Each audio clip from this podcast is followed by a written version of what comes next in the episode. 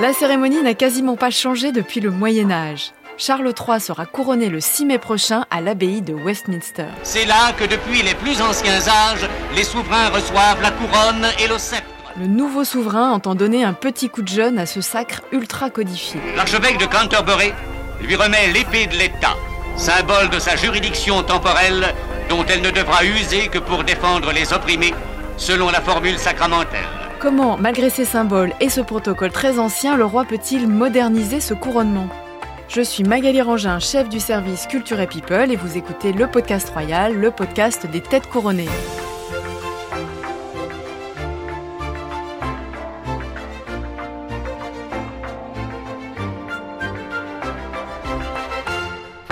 Est chez Ninas Vendôme à Paris en compagnie de Philippe Turle. On le sait maintenant puisque c'est déjà le troisième épisode de ce podcast, mais vous êtes donc toujours journaliste à France 24 et spécialiste de la monarchie britannique.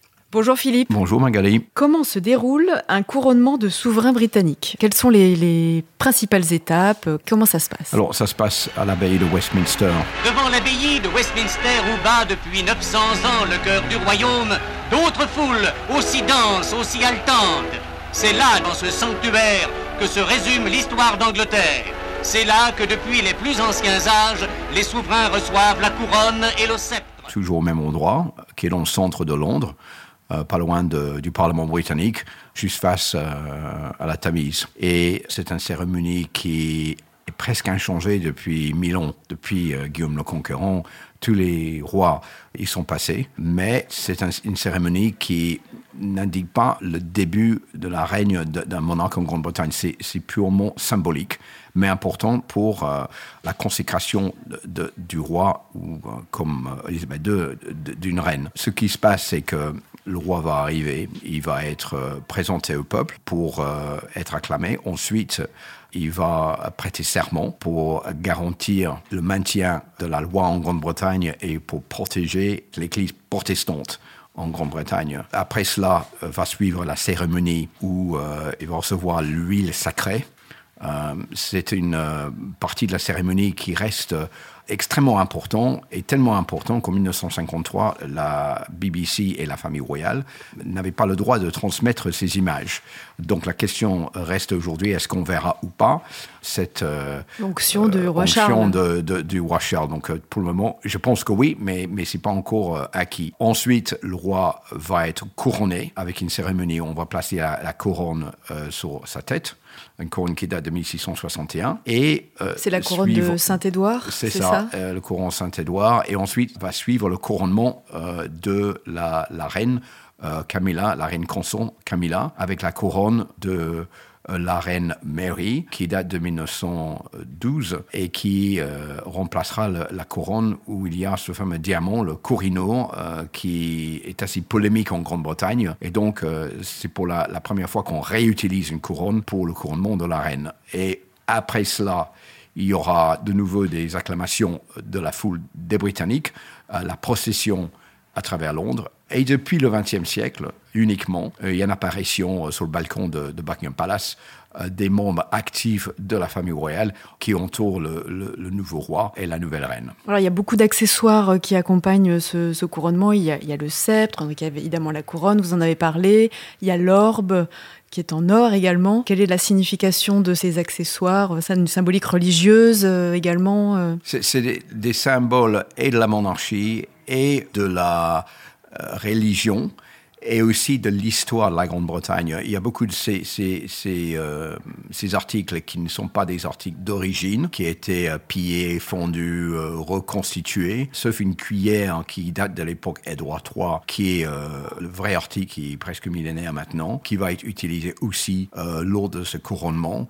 Tous ces articles sont placés en temps normal dans le Tour de Londres, sous une garde policière à longueur de temps, avec toutes les couronnes. Ils sont visibles euh, par, le public et sortent uniquement pour les couronnements et pour les grands événements d'État. Donc euh, nous allons voir une cérémonie donc le 6 mai, qui reste pratiquement inchangé depuis mille ans, qui est euh, une image de la Grande-Bretagne d'aujourd'hui, mais d'autrefois, et donc qui est assez important, très important même pour euh, euh, la monarchie et pour la transmission de la monarchie entre la reine Elisabeth II et maintenant le roi euh, Charles III. Vous parlez justement de la Grande-Bretagne, enfin, du Royaume-Uni d'aujourd'hui et d'autrefois. Comment justement insuffler un petit peu de modernité dans ce sacre médiéval? Alors il y a deux problèmes doit faire face le roi Charles Ier, c'est qu'il a beaucoup souffert ces dernières années d'une impopularité ou d'une manque d'opinion positive dans les sondages. Et pour lui, maintenant, roi, il faut qu'il gagne le soutien du peuple. Donc, tout le monde a des problèmes pour joindre les deux bouts. Tout le monde euh, n'est pas nécessairement royaliste. Et donc, il est obligé euh, de faire en sorte de maintenir euh, l'image de la Grande-Bretagne, le faste d'autrefois, cette cérémonie millénaire, mais s'adapter à l'année 2023. Donc on ne peut pas continuer à, faire toujours la même chose. On ne peut pas faire une cérémonie qui dure des heures et des heures, qui coûte très cher. Donc il est obligé de se moderniser, mais en même temps, deuxième défi, garder tout le symbole de cette cérémonie sans... Euh, faire en sorte qu'on le critique après pour dire ben, vous n'avez plus fait ceci, vous n'avez plus fait cela. Et donc, euh, c'est le, grand défi du roi. il est très au courant des, envies du peuple, des besoins du peuple et l'opinion du peuple vis-à-vis de lui-même. Et donc, il a fait comprendre depuis le début, oui, on fait un couronnement, même s'il y a des gens qui disent, mais c'est pas nécessaire, mais on fait un couronnement modernisé, mais toujours dans la tradition d'autrefois. Donc, c'est un grand défi pour lui. Je pense qu'il va y arriver. Par exemple, ce qu'on va voir le 6 mai va être moins long, moins euh, fastidieux, avec moins de personnes présentes.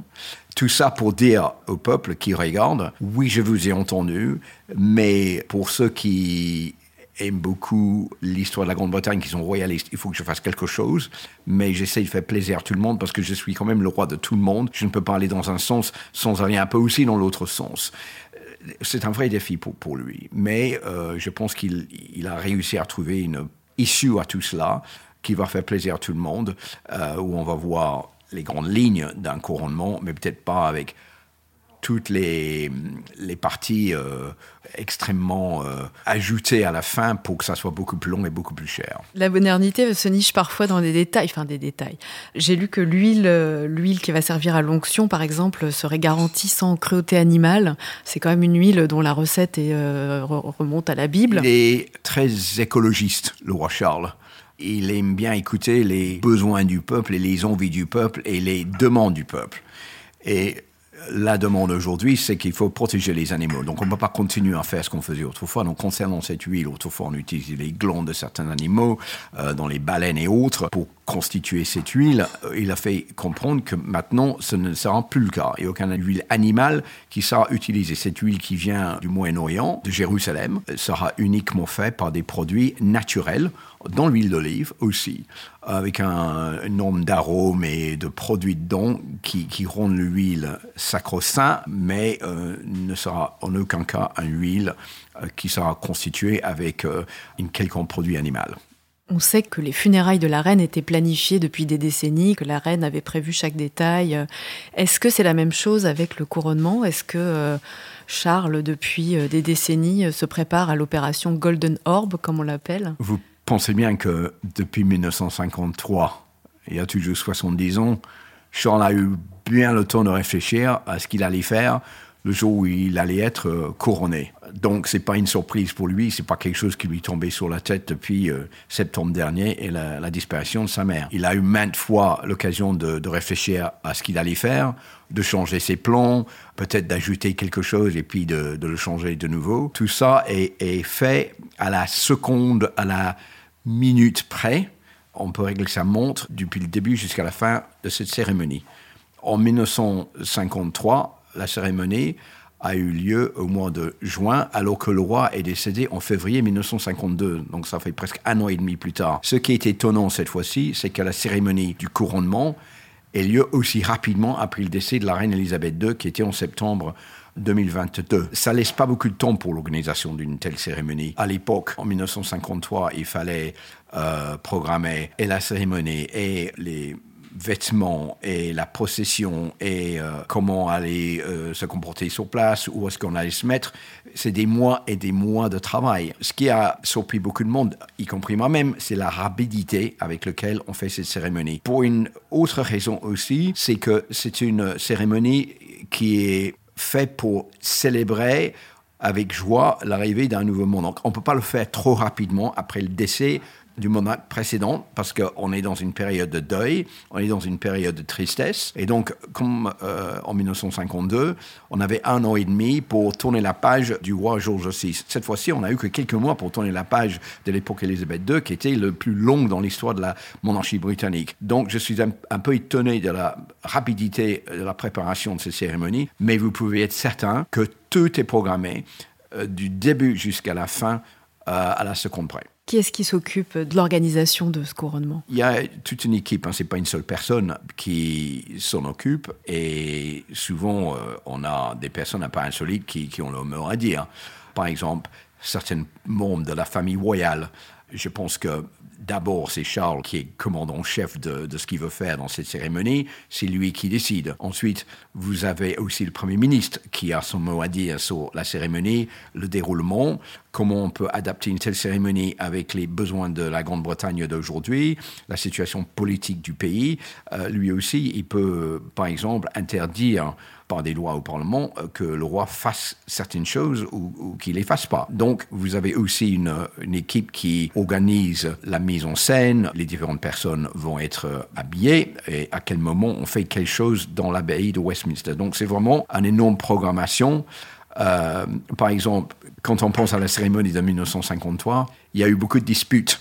Je ne sais pas si c'est la même chose cette fois-ci, mais il y a beaucoup de disputes entre le duc d'Édimbourg, donc le mari de la reine, qui voulait tout moderniser, la reine-mère, qui était toujours en vie, qui était relativement jeune, elle avait 52 ans, qui voulait une cérémonie comme celle qu'elle avait eue en 1937.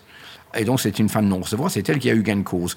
Winston Churchill aussi avait son mot à dire en 1953 sur le on peut faire ceci, on ne peut pas faire cela. Et concernant la diffusion de cette cérémonie en 1953, la BBC n'avait pas le droit d'aller dans l'abbaye de Westminster. C'était une, euh, fin de recevoir en disant c'est une cérémonie millénaire, c'est privé, la BBC ne peut pas rentrer, euh, c'est sacro-saint, on ne peut pas transmettre sur une vulgaire chaîne de télévision une telle cérémonie euh, qui est symbolique de la monarchie britannique. Et c'est seulement après que la BBC avait fait un sondage auprès de ses téléspectateurs qui n'étaient pas très nombreux à l'époque, qui avaient tous réclamé la diffusion euh, des images du couronnement, que la, la, reine-mère a fini par, par, céder avec Winston Churchill et les caméras ont réussi à rentrer à Westminster Abbey. Si bien qu'en 1953, huit pays purent assister comme s'ils y étaient, rappelez-vous le slogan publicitaire de ce moment-là, au couronnement de la reine Élisabeth. Cérémonie grandiose dont les images font elles aussi partie de l'histoire cette fois-ci, il n'y a pas de problème, mais qu'est-ce qu'on verra sur place? Simplement, on ne sait pas. Et alors, comment le, le roi Charles peut euh, manifester dans ce couronnement? Quelle marge de manœuvre il a pour euh, manifester son engagement envers les, les multiples confessions euh, qu'il y a aujourd'hui au Royaume-Uni? Parce qu'il est certes chef de l'Église anglicane, mais il y a de nombreuses religions dans le, au sein du Royaume-Uni. C'est tout un défi aussi pour le roi Charles, parce que le couronnement doit être une cérémonie menée par l'archevêque de Canterbury, qui est à la tête de l'église anglicane. C'est lui qui est le, patron, en quelque sorte, de cette cérémonie. C'est lui qui officie pendant euh, toute la partie qui doit euh, dire à, à Charles qu'il est roi, etc. Donc c'est une cérémonie comme j'expliquais tout à l'heure, qui est extrêmement ancienne, qui, qui, qui est millénaire, comment intégrer là-dedans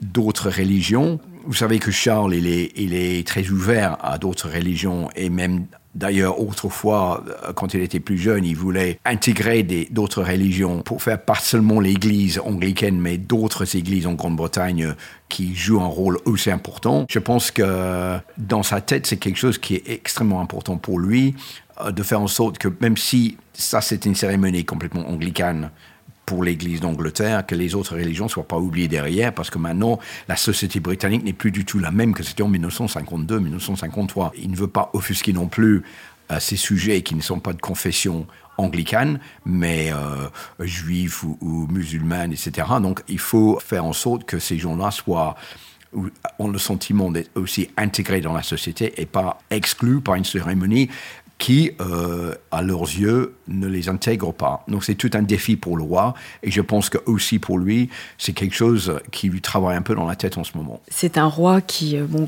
on, l'a déjà dit euh, lors d'un précédent épisode, qui est d'une popularité relative, qui est relativement appréciée, mais pas plus que ça non plus. Il y a des manifestants républicains qui ont l'intention de se poster euh, sur le trajet de la procession. Euh, est-ce que ça risque de perturber euh, l'événement? Est-ce que c'est un sentiment qui est en train de se... Personnellement, je ne le pense pas, parce qu'il y a énormément de policiers et de gardes de sécurité partout postés à Londres. Et c'est pas quelque chose de tout neuf non plus. Les anti-monarchistes, les, pro-républicains euh, sont connus en Grande-Bretagne. C'est à peu près 25% ou un peu moins de la population qui aimerait bien que la Grande-Bretagne devienne république. Mais là, c'est la journée où il faut sans faute. Donc, je pense que les forces de l'ordre seront un petit peu sur les dons parce que, hey, ils ont le problème de la foule qui peut essayer de euh, traverser les barrières hein, juste pour être plus près euh, du roi ou d'avoir le selfie ou la photo à côté de la carrosse qui passe. Vous avez le problème euh, d'éventuels attentats terroristes. Et vous avez aussi le problème des, manifestants qui viennent juste là pour perturber la, le déroulement de la journée. Euh, et vous avez le problème des républicains aussi. Donc je pense que oui, il y a certainement des gens qui aimeraient bien protester. Oui, il y aura évidemment des groupes de personnes qui vont tenter de le faire. Mais à mon avis, on verra rien. On verra rien dans les images parce que euh, ça va être extrêmement bien contrôlé. Sauf incident, bien évidemment, euh, improviste, mais je pense que tout ça, c'était bien pris en compte par, les forces de sécurité. Euh, il y a déjà bien longtemps et ils sont bien préparés pour ça. Merci beaucoup Philippe Turl d'avoir répondu à mes questions pour le podcast royal. Merci à vous de l'avoir écouté. La semaine prochaine, nous parlerons des invités et pour ne pas manquer les épisodes suivants, n'hésitez pas à vous abonner. À la semaine prochaine.